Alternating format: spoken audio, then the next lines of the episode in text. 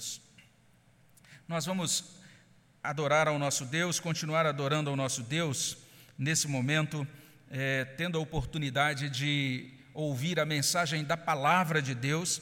Então, nós estamos fazendo uma pequena inversão nesse culto, né? Normalmente nos cultos de domingo à noite a gente coloca o ofertório logo depois do início, mas nessa ocasião eu quero convidar você a estar já colocando o seu coração diante do Senhor para que ouçamos a sua palavra. Estamos nesse mês celebrando o aniversário da igreja, nós estamos tendo esses chamados sermões do aniversário da igreja. O tema geral do nosso aniversário é lições para a igreja na pandemia. E agora, nessa, nessa ocasião, a gente vai olhar para a lição número 2: somos pecadores. No primeiro momento, nós tivemos aqui o reverendo Devania, presidente do nosso sínodo, e ele falou sobre a primeira lição, somos pequenos, e ele fez isso reportando-se ali ao Salmo 103. Agora nós vamos olhar para esse tema, somos pecadores, olhando para esse texto de Isaías novamente, Isaías capítulo 6. Só que antes a gente leu até o versículo 7 e agora a leitura vai incluir também o versículo 8. Mais uma vez eu vou ler o texto que diz: No ano da morte do rei Uzias, eu vi o Senhor assentado sobre um alto e sublime trono, e as abas de suas vestes enchiam o templo. Serafins estavam por cima dele, cada um tinha seis asas, com duas cobria o rosto, com duas cobria os seus pés, com duas voava, e clamavam uns para os outros, dizendo: Santo, Santo, Santo é o Senhor dos exércitos, toda a terra está cheia da sua glória. As bases do limiar se moveram à voz do que clamava, a casa se encheu de fumaça. Então disse eu: Ai de mim, estou perdido, porque sou homem de lábios impuros. Habito no meio de um povo de impuros lábios, e os meus olhos viram o Rei, o Senhor dos exércitos. Então um dos serafins voou para mim, trazendo na mão uma brasa viva que tirara do altar com uma tenaz. Com a brasa tocou a minha boca e disse: Eis que ela tocou os teus lábios, a tua iniquidade foi tirada e perdoado o teu pecado. O verso 8 traz: Depois disto, ouvi a voz do Senhor que dizia: A quem enviarei? E quem há de ir por nós? Disse eu: Eis-me aqui, envia-me a mim. Nós vamos orar ao nosso Deus mais uma vez. Senhor, fala aos nossos corações, derrama tua graça sobre nós enquanto meditamos na tua palavra. Que seja um momento, ó Deus, em que a tua palavra chegue até nós em que o reino do Senhor, ó Deus, seja consolidado nas nossas almas cada vez mais. E que, ó Deus, o Senhor também nos proteja dos enganos do inimigo, Senhor. E o Senhor nos revista com o teu Espírito Santo e com a tua graça. É o que pedimos no nome de Jesus. Amém, Senhor Deus. Esse é um capítulo importante porque ele documenta a, o chamado, a vocação do profeta Isaías. É a partir desse ponto que ele tem a, inicia a sua caminhada como profeta. Isso, inclusive, gera um, um, pequeno problema na hora da interpretação do livro. Existe todo um debate, uma discussão técnica sobre o lugar desse capítulo no livro, se ele deveria estar aqui mesmo ou se ele deveria ser o primeiro capítulo do livro. Existe muita discussão sobre isso, muitas hipóteses né, que tentam, inclusive, é, reposicionar o livro de Isaías, esse trecho do relato lá no capítulo 1. O objetivo aqui não é a gente ficar nessas discussões de ordem mais técnica, mas simplesmente chamar a atenção para esse fato. A partir dessa experiência, Isaías começou o seu ministério profético. O verso 1 cita o acontecimento no ano da morte do rei Uzias. Isso significa que isso aconteceu em cerca de 740 antes de Cristo. Então é bastante pontuado, bastante identificado o momento desse evento. E quando a gente ouve falar sobre o rei Uzias, a gente tem uma informação sobre esse rei no capítulo 26 de 2 Crônicas, vale a pena depois você dar uma lida ali sobre a, a caminhada desse rei, quando ele subiu ao trono, o que ele fez mas é destacado naquele relato sobre o rei Uzias, e você pode conferir isso depois lá, 2 Crônicas 26, de 16 a 21, esse rei foi acometido por lepra, e ele se tornou leproso por causa de um incidente. Ele, ele foi até o santuário e ele quis queimar é, incenso no altar. Isso só podia ser feito pelos sacerdotes descendentes de Arão, mas mesmo assim ele insistiu, os sacerdotes foram até lá tentando dissuadi-lo, ele foi desrespeitoso com os sacerdotes, e no momento em que ele desrespeitou os sacerdotes, apareceu a lepra na testa dele. E o relato é bem interessante, diz que ele teve que sair do palácio, né? passou o resto da vida com, a, com lepra, morreu com aquela doença e teve que fazer toda a gestão pública, vamos, vamos dizer assim, do, do, reino por intermédio do seu filho, né, porque ele não podia mais se aproximar do palácio e, por conseguinte, uma vez que ele teve lepra, ele nunca mais pôde entrar também no templo. Então, algo bem interessante sobre a vida desse rei é, chamado Uzias. O que chama atenção também é que esse rei contava com o companheirismo do profeta Isaías. E se você olha depois lá o texto de 2 Crônicas, você vai ver que os atos da vida do rei Uzias foram transcritos em um livro que foi escrito pelo profeta Isaías. Então, é bem plausível isso que dizem alguns, eu creio nisso mesmo, que Isaías tinha um bom relacionamento com esse rei chamado Uzias, apesar de Uzias ser um rei imperfeito. E sob esse prisma, não é incorreto a gente imaginar isso ou entender isso, que Isaías está sendo chamado para se tornar profeta num momento de crise pessoal, num momento em que ele estava entristecido porque o rei havia morrido. Então, naquele ano, o ano da morte do seu amigo, a morte de Uzias, a gente pode imaginar isso afetando essa figura chamada Isaías. Podemos imaginar Isaías caminhando cabisbaixo ali, indo para o templo cabisbaixo, quem sabe entristecido pelo falecimento do seu amigo rei. Mas Isaías não sabia que naquela ocasião Deus iria surpreendê-lo. Deus deu uma experiência a Isaías e aquela experiência mudou a vida daquele homem. E é claro que aquela experiência foi única, foi singular. Nunca mais ela se repetiu com outra pessoa é, nos mesmos detalhes, nas mesmas condições. Mesmo assim, é plausível a gente afirmar que esse relato, é, que essa experiência que Isaías teve, nos incentiva a buscar três coisas. Em primeiro lugar, nós somos incentivados aqui a contemplar a majestade de Deus, versos 1 até 3.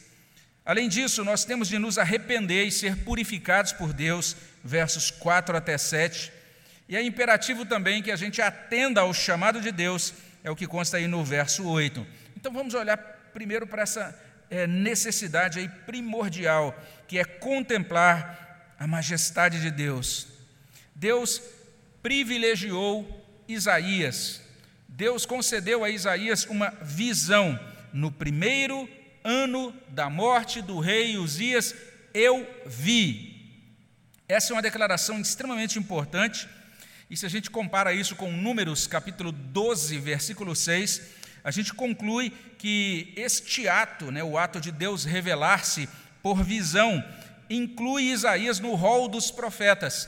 Então, a partir desse, desse momento, Isaías integra essa linhagem, vamos dizer assim, daqueles que eram escolhidos por Deus e que atuavam como mensageiros de Deus no meio do povo de Israel.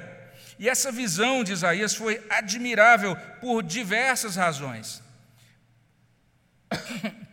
Veja aqui, perceba aqui que Deus revela-se a Isaías com esta designação. Ele é chamado de o Senhor. Eu vi o Senhor. Se você nota aí na sua Bíblia, Senhor não está todo em maiúscula, só o primeiro S em maiúscula. É uma tradução de um nome específico, uma designação específica de Deus, a designação Adonai. Literalmente significa: eu vi o Deus que se revela como um Deus altíssimo, o Deus soberano. Essa é, uma das, é, é uma da, é um dos significados desse nome, Adonai, usado pelo profeta Isaías. Ele viu então esse Deus altíssimo, ele viu esse Deus soberano, Deus revelando-se cheio de majestade. E perceba que ele continua dizendo assim: assentado sobre um alto e um sublime trono, ou como diz a NVI, num trono alto e exaltado. Esta é a percepção, essa é a visão que Isaías recebe de Deus. A revista corrigida vai trazer assim: que o seu séquito, ou seja, os integrantes celestiais da corte divina, enchiam o templo, mas a maioria das outras traduções vai dizer literalmente isso: que as abas, as orlas das vestimentas de Deus ou do manto de Deus enchiam o santuário. Isaías olhava perplexo para isso, essa grande majestade, toda essa linguagem comunicando distância, toda essa linguagem comunicando grandeza, comunicando elevação, um Deus separado de nós, um Deus altíssimo, um Deus grande, um Deus elevado. E se isso não bastasse, o trono de Deus é descrito como sendo rodeado por seres espirituais impressionantes. Esses seres são aqui chamados de serafins, aqui no verso 2. Serafins estavam por cima dele. Esses seres são enigmáticos porque eles só aparecem aqui. Existem alguns livros sobre anjos que, inclusive, trazem as suas, algumas hipóteses, dizendo: olha, está aqui, vamos explicar como que é a hierarquia dos anjos. Primeiro você tem tal, depois você tem tal. Então, serafins, querubins, e tenta organizar os anjos hierarquicamente. Mas, na verdade, esses seres não são nem chamados de anjos aqui, são chamados apenas de serafins, são esses seres elevados. Eles só aparecem aqui na Bíblia, não aparecem em nenhuma outra ocasião, em nenhuma outra passagem da Bíblia. A aparência, a movimentação desses seres é bastante distinta, está aí no verso 2, na parte B. Cada um tinha seis asas, com duas cobria o rosto, com duas cobria os seus pés, com duas voava. E aí, mais uma vez, a gente tem uma série de hipóteses, uma série de, de possibilidades de significado dessas partes que são aqui enunciadas, né? o rosto, os pés, e alguns, alguns trazem interpretações diferentes sobre essas partes do corpo dos serafins, ou dos corpos dos serafins que eram mostradas, mas eu acho que o mais importante é exatamente o verbo cobrir. É a ideia de que esses seres aparecem diante de Deus se cobrindo, então, eles demonstram um respeito reverente, eles demonstram uma postura de recato, de respeito diante desse Deus majestoso. E o motivo dessa reverência aparece no verso 3. Esses seres celestiais, parece que eles se incumbem diuturnamente de adorar a Deus, de proclamar sem parar, é, de fazer essas declarações que constam aqui nesse versículo 3, clamavam uns para os outros, dizendo: Santo, Santo, Santo é o Senhor dos exércitos, toda a terra está cheia da sua glória. Por isso eles são reverentes. Deus é triplamente santo, Deus é glorioso. É isso que eles estão declarando uns para, para, para os outros. Um estudioso do livro de Isaías, Rider Boss, ele está bastante correto quando ele diz o seguinte: que a santidade de Deus indica que ele é separado do mundo pecaminoso. Esses seres estão declarando o quanto esse Deus é o outro, aquele que é eternamente separado do pecado, aquele que jamais negocia, jamais tergiversa, jamais entra em comunhão com aquilo que é pecaminoso. E essa tripla repetição de santo vai estabelecer esse texto de Isaías como uma das passagens chave para as liturgias, tanto da sinagoga como também da igreja cristã. Basicamente todas as confissões cristãs, elas possuem cânticos ou hinos que de certa maneira se reportam a Isaías capítulo 6. Nós terminamos de cantar uma música aqui que tem relação, a gente vai entender por que daqui a pouco a gente tem o nosso hino 11, né? Santo, Santo, Santo, Deus onipotente, que a gente gosta muito de cantar, o hino Trindade Santíssima. Existem várias outras é, composições baseadas em Isaías 6. Na liturgia gregoriana, antes da ceia, os cristãos cantam um hino que é chamado Sanctus, baseado em Isaías capítulo 6, versículo 3. E se segue, logo depois de dizer santo, santo, santo, aí agora vem um outro nome para Deus, Iavé, dos exércitos, Senhor dos exércitos, você vai ver que aí é Senhor, com tudo em maiúscula, é o nome sagrado de Deus, é o nome da aliança, é o nome que Deus usa quando Ele está querendo falar da sua relação pactual com o seu povo. E esse nome agora está agregado dessa outra expressão, dos exércitos. É o Deus de Israel identificado como guerreiro, como aquele que rege as tropas, as tropas da terra, que rege os exércitos das nações, também que rege os exércitos do céu. E nós temos então toda essa referência à santidade e temos essa referência à glória. Toda a terra está cheia da sua glória, é o que diz esse versículo 3. E a glória de Deus deve ser entendida como essa refulgência da plenitude dos atributos de Deus. Então o que a gente tem aqui? Isaías chegando no templo, abatido, com o seu coração compungido, faleceu o seu amigo, o rei Uzias. E quando ele está ali naquele momento de dor, naquele momento de desalento, Deus vem até ele e se revela, e ele contempla essa majestade de Deus. E a gente deveria pensar mais sobre isso. Que diferença faria na nossa vida se nós e, como nós seremos beneficiados se nós também pudéssemos contemplar, ter uma percepção mais apurada dessa majestade de Deus. Essa é uma experiência que deveria ser desejada, essa é uma experiência que deveria ser buscada por cada um de nós. Então, essa é a primeira coisa que consta aqui no texto. Vamos buscar essa contemplação da majestade de Deus. Mas, em segundo lugar, nós também podemos dizer que esse texto nos ajuda a entender que cada um de nós precisa arrepender-se, cada um de nós precisa ser purificado por Deus. É o que está aí nos versos 4 até 7. E o verso 4 ele serve de dobradiça, né? Então, tanto, tanto não seria errado se eu colocasse ele lá na primeira divisão. Dissesse que o verso 4 também está falando sobre majestade de Deus, porque ele traz assim: as bases do limiar se moveram à voz do que clamava, a casa se encheu de fumaça. Esse tipo de vocabulário, esse tipo de linguagem, especialmente nos livros proféticos, tem relação muito próxima com é, relatos ou informações acerca do derramamento da ira de Deus. Esse Deus majestoso, santo, é um Deus também que manifesta a sua fúria, a sua ira. A glória desse Deus, ela não é apenas bela, mas ela também traz esse terror. Ela deveria nos incentivar a nos aproximar de Deus com o santo e devido temor e tremor. Essa experiência está evocando a ideia de juízo. Essa ideia de juízo vai ser desdobrada no restante desse capítulo. Vale a pena depois você conferir o restante desse capítulo de Isaías. Mas ela está no restante do livro. Ela está, na verdade, no centro da teologia de Isaías. O tempo todo Isaías vai estar dizendo isso, que existe esse Deus santo que quer ter comunhão conosco, mas os nossos pecados fazem separação entre nós e esse Deus.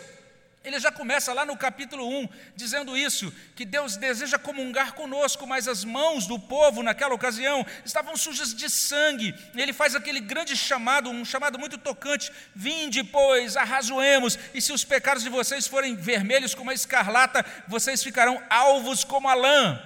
O tempo todo Isaías está falando sobre essa mesma, essa mesma situação, um Deus santo que, e ao mesmo tempo um povo que precisa ser purificado. Esse Deus é três vezes santo, esse Deus é real. Os serafins não podem contemplá-lo. Ele julgará os pecadores. E daí Isaías declara, consternado no verso 5, ele vai dizer algo muito precioso. Ele olha para Deus, contempla a majestade de Deus. E agora, ele olha para si. E depois ele olha para o seu povo. Ele é um judeu consciente. Ele sabe que um pecador não pode contemplar ao Deus Santo e continuar vivendo. Então ele diz no verso 5: Então disse eu: Ai de mim, estou perdido. A revista corrigida traz assim: Ai de mim, vou perecendo. A nova King James, a King James, King James atualizada traz: Ai de mim, não tenho salvação. Olha o desespero de Isaías. Olha a percepção de Isaías.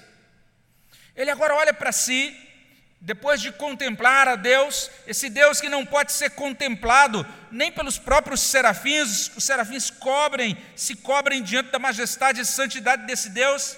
E agora ele olha para si e ele vê em si um homem impuro. Ele vai dizer: Porque sou homem de lábios impuros, habito no meio de um povo de impuros lábios. Qual o grande problema? Os meus olhos viram o Rei, o Senhor dos exércitos.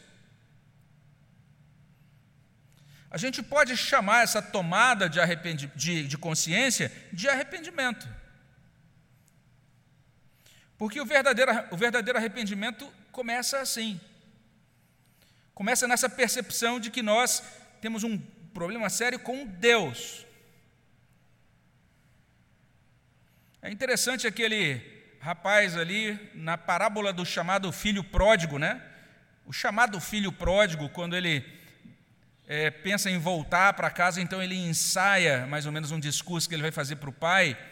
E no discurso dele, ele, ele tem mais ou menos isso na cabeça: eu vou chegar para meu pai e dizer, pequei contra os céus e pequei contra o Senhor. Mas é interessante a percepção dele: eu pequei contra os céus.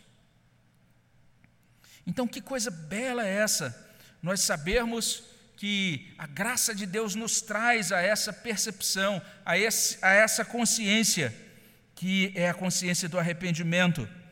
E ao ser agraciado com essa consciência, ele então expressa diante de Deus o quanto ele é pecador, o quanto ele é indigno, o quanto ele é digno apenas do juízo de Deus. E quando ele faz isso, quando ele expressa isso diante de Deus, ele é contemplado com purificação, versos 6 e 7. Então um dos serafins voou para mim, trazendo na mão uma brasa viva que tirara do altar com uma tenaz, com a brasa tocou a minha boca e disse: Eis que ela tocou os seus lábios, a tua iniquidade foi tirada e perdoado o teu pecado. E prestemos atenção nisso, a purificação para os pecados de Isaías foi providenciada divinamente. Não foi ele que providenciou alguma coisa para colocar no altar, nada disso. Mas você vê essa providência de Deus, Deus indo até ele e provendo purificação. A purificação dele teve a ver então com essa brasa tirada do altar, exatamente o lugar que evoca a ideia daquela obra que Cristo vai realizar no Novo Testamento. E Deus tocou Isaías exatamente nos seus lábios, porque ele, ele disse: Eu sou homem de lábios impuros. O que, que Deus está fazendo com isso, com esse ato? Deus toca os lábios de Isaías, e Deus faz de Isaías um profeta, como nós vamos entender daqui a pouco, porque é isso que ele faz na redenção. Ele toca a nossa vida, ele transforma a nossa vida por graça. E por causa disso, esse homem tão desarticulado que se dizia um homem de lábios impuros, no meio de um povo de impuros lábios, esse homem vai ser o profeta do Evangelho.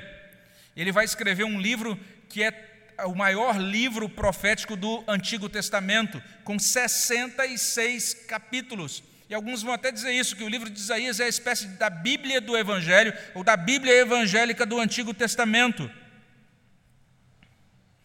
Então, depois de contemplar a majestade divina, Isaías se arrependeu, Isaías foi purificado. Uma das tônicas dessa série de sermões é exatamente pensar no que a pandemia fez conosco, né? de que modo ela está nos afetando. E algumas pessoas estão chegando a essa percepção, que a pandemia está evidenciando diferentes inclinações pecaminosas. A pandemia está nos mostrando sobre essa necessidade que nós temos de sermos perdoados, de sermos restaurados. Então, nesse, nesse, momento, quando a gente celebra os 84 anos da nossa igreja, é muito importante a gente tomar consciência de que a gente precisa de arrependimento, a gente precisa de purificação. Mas não apenas isso. Em terceiro e último lugar, nós temos aí um outro ensino. Nós vamos aprender aqui que é vital a cada um de nós atender ao chamado de Deus. Então veja que a purificação precede o chamado precede uma vocação para fazer algo útil para Deus. Verso 8. Depois disto, ouvi a voz do Senhor que dizia: A quem enviarei? Quem há de ir por nós? Olha o chamado aí. E aí, mais uma vez, existem debates sobre o que significa essa declaração, o que significa o uso desse termo nós, não é? Ah, então, muitas pessoas vão dizer que nós temos uma referência aí a essa pluralidade das pessoas da divindade, uma sinalização a isso no Antigo Testamento, um apontamento para a doutrina da Trindade. Outras pessoas estão dizendo que é simplesmente o uso de um plural de majestade na língua hebraica. Mas a grande questão é que Deus está fazendo o seu chamado. Como é que Isaías responde a esse chamado? Ele responde afirmativamente, ele responde de todo o coração, o texto vai trazer assim no verso 8: Disse eu, eis-me aqui, envia-me a mim. Então, o final do verso 8 é enfático: envia-me. É assim que está lá no original.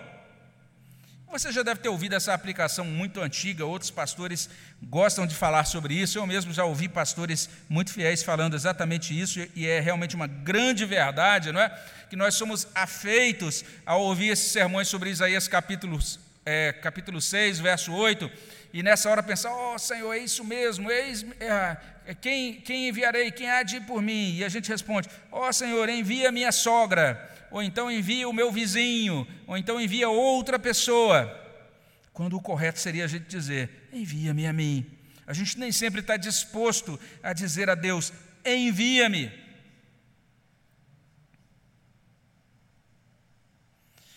Esse chamado de Isaías 6,8 deveria nos fazer pensar.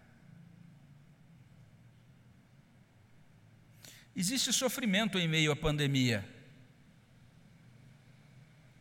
Mas você já parou para pensar que não existe apenas o seu sofrimento? Não existe apenas o nosso sofrimento, especificamente aqui da nossa igreja, que está incomodada porque agora não pode fazer os cultos presenciais mais por duas semanas. A gente devia parar para pensar nisso. Se aqueles que conhecem Jesus Cristo, se nós que dizemos nós conhecemos o Senhor, se nós estamos incomodados, ou se nós estamos desconfortáveis, ou se nós estamos sofrendo agora, como é que será que estão aquelas pessoas que não conhecem ao Senhor Jesus Cristo? Qual é o tamanho do sofrimento do meu vizinho? Qual é o tamanho do sofrimento do meu parente distante? Qual é o tamanho do sofrimento do meu colega de trabalho? Será que nós já paramos para pensar no sofrimento das outras pessoas nessa pandemia? E nessa pandemia, o que é que Deus está perguntando? Ele está perguntando isso: a quem enviarei? Quem há de ir por nós? Deus já nos revelou Sua majestade. Deus já perdoou os nossos pecados. Agora Deus nos chama a fazer algo para Ele, a começar a fazer algo para Ele hoje mesmo, agora mesmo, nessa semana, em plena fase mais grave da pandemia. Exatamente agora, quando você pode circular menos, quando nós podemos circular menos quem sabe uma mensagem por aplicativo, quem sabe um telefonema, quem sabe o envio de um presente ou de uma lembrança, quem sabe uma ação pequena, quem sabe uma ajuda sincera. A quem enviarei? Quem há de ir por nós? Nesse mundo sofrido, as pessoas estão perguntando: por que Deus permitiu que, o que está acontecendo, ou permitiu o que ocorreu, por que, que as coisas estão confusas, será que Deus existe mesmo? Se Ele existe, será que Ele nos ama? Será que Ele se é, enfronha, Ele se envolve nos nossos problemas cotidianos?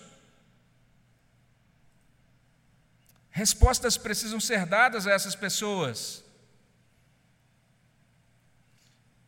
Mas Deus dificilmente vai se revelar em visão a essas pessoas e se mostrar sentado em alto e sublime trono para essas pessoas.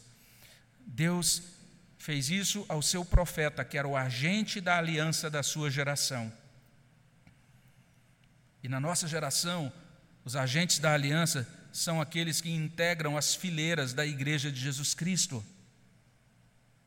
Então nós temos algo a fazer, mais do que nos assustar mais do que até mesmo reclamar das questões políticas ou econômicas. Nós temos algo a fazer e nós precisamos fazer para o bem das pessoas e para a glória de Deus. Nós temos de atender a esse chamado de Deus. E é assim que a gente pode terminar. Percebendo essa nossa necessidade primeira ou primária de contemplar a majestade divina, de nos arrepender e receber purificação, de atender ao chamado divino para servir nesse mundo sofrido. Nós precisamos suplicar isso de Deus. Deus, me ajude, me conduz a ficar impressionado com tua grandeza e com tua majestade. Porque nossos corações são inclinados né, a ficar impressionados com grandes realizações, com grandes empreendimentos, com riqueza, com beleza desta terra. E a Bíblia o tempo todo está insistindo com a gente. Nada se iguala à majestade de Deus, nada se iguala a Deus assentado no seu alto e sublime trono, com as abas das suas vestes enchendo o santuário, e esses seres em torno dele declarando: Santo, Santo, Santo é o Senhor dos exércitos. Nós precisamos entender que Deus revela essa majestade, a sua santidade, a sua glória em Cristo. É interessante o que Isaías, ou o que João, melhor dizendo, diz no seu evangelho no capítulo 12. Ele vai dizer o seguinte, lá no verso 41. Lá a gente vai encontrar o seguinte: Isto disse Isaías porque viu a glória dele e falou a seu respeito. João está dizendo lá em capítulo 12, verso 41, que nessa ocasião, aqui em Isaías 6, quando Isaías viu esse Senhor nesse alto e sublime trono, ele estava tendo uma visão da glória de Cristo. E quando Paulo escreve as suas cartas, ele vai dizer em 2 Coríntios 4, 6, ele mesmo resplandeceu em nosso coração para a iluminação do conhecimento da glória de Deus na face de Cristo. Em outro lugar, é o próprio evangelista quem diz: Ninguém jamais viu a Deus, o Deus unigênito que está no seio do Pai, a quem o revelou, João 1,18. E por fim é o próprio Jesus que diz em João 12,45: Quem me vê a mim, vê aquele que me enviou que nós possamos nos maravilhar com Cristo, nos deixar impressionar com essa grande e sublime, essa grandeza e essa sublimidade de Cristo. Além disso, quando nós olhamos para esse ensino, se nós dizemos que o conhecemos, nós devemos lamentar o nosso estado de imperfeição. Nós devemos chorar por nossos pecados. Nós devemos clamar pela graça dispensada como perdão, como purificação, como restauração da nossa vida, da nossa caminhada de santidade. Porque somente sendo purificados é que nós estaremos aptos para ser úteis nas mãos do nosso Redentor. Mas percebamos que isso é impossível sem a gente ligar o tema do sermão da noite com o tema do sermão da manhã. O sermão da manhã disse para a gente o seguinte: está lá no Salmo 103: somos pó. De modo geral, a Bíblia vai nos ajudar a compreender que não existe arrependimento sem humilhação.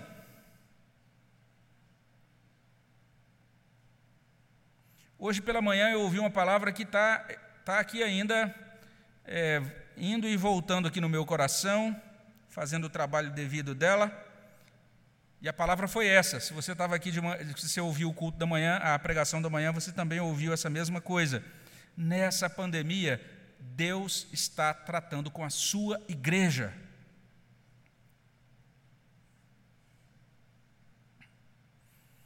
Como é que está a igreja na pandemia?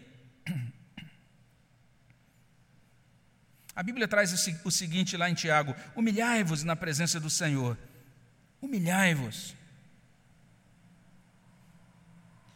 E nós temos essa figura, o profeta Isaías. Isaías, amigo de um rei chamado Uzias. Um rei precipitado de Dadó. Um rei que cometeu um erro tão, tão tolo e ao mesmo tempo tão sério, que lhe custou o resto da vida longe da cidade, longe do templo. Mas Isaías estava lá com ele.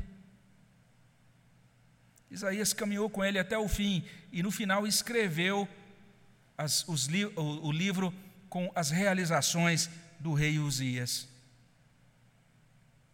E quando aquele rei morreu, Isaías estava lá triste, foi para o templo triste por causa do seu amigo que ele perdera. Nós precisamos de uma igreja mais humilde na pandemia. Nós temos visto tantos, tantos cristãos que, quando vão lidar, quando vão dialogar, quando vão emitir o seu parecer, a sua opinião sobre a pandemia, parece que não entenderam o que estão falando sobre pessoas. Não entenderam o que estão falando sobre pessoas que estão sofrendo. Eu tenho ouvido alguns pregadores na internet simplesmente dizendo: eu declaro e, e, tal, e determino que o Brasil vai ser uma grande bênção e tudo vai ser muito bom aqui no nosso país e etc. E a gente está vivendo uma época de tanta empáfia e pouca humildade do povo evangélico. Menos empáfia, mais humildade mais humilhação, mais choro diante de Deus, mais confissão nesses termos aqui de Isaías. Ai de mim, eu estou perdido, porque sou homem de lábios impuros, habito no meio de um povo de impuros lábios. Os meus olhos viram o Rei e o Senhor dos Exércitos. A cada vídeo que chega para mim com alguma coisa referente a pessoas do poder público, e defendendo e brigando, e a gente com unhas e dentes se mordendo na rede, na internet, cada vez eu tenho mais vontade, eu normalmente o que eu tenho feito é isso, nem abro os vídeos. Porque nesse momento eu só tenho a constatar o quanto eu sou pecador. E o quanto eu preciso de graça, de perdão, de restauração de Deus na minha vida. Por fim, nós temos que abraçar esse chamado para servir a Cristo nesse mundo. O mundo está precisando muito do Evangelho. O meu vizinho está precisando muito do Evangelho. Os meus parentes estão precisando muito do Evangelho. Os seus colegas de trabalho, os seus colegas de classe virtual, independentemente do curso, não sei exatamente qual curso você está fazendo, Pessoas com as quais você tem contato estão precisando muito do Evangelho. A igreja tem se levantado para falar e não tem se ajoelhado para orar. Essa igreja precisa se ajoelhar para orar e depois ela precisa se levantar para falar, tendo sido ela mesma, ela própria, perdoada e purificada, para levar a mensagem de Deus às pessoas que tanto necessitam. A pergunta de Deus a Isaías é a pergunta de Deus a todos nós: a quem enviarei? Quem há de ir por mim? Nós precisamos fazer nosso de forma muito prática aquilo que a gente canta no hino 300. Quero receber teu jugo, em teus passos caminhar, se por ti eu sofro tudo, vou contigo em paz reinar. Essa é uma, uma das lições da pandemia. Nós somos pecadores. Nossos pecados parecem que ficam evidenciados nessa pandemia. A gente precisa da graça e da restauração dele e precisa se colocar com sinceridade nas mãos dele para sermos úteis para a glória e para a expansão do reino de Deus. Vamos orar sobre isso. Vamos nesse momento é, nos colocar na presença de Deus em oração.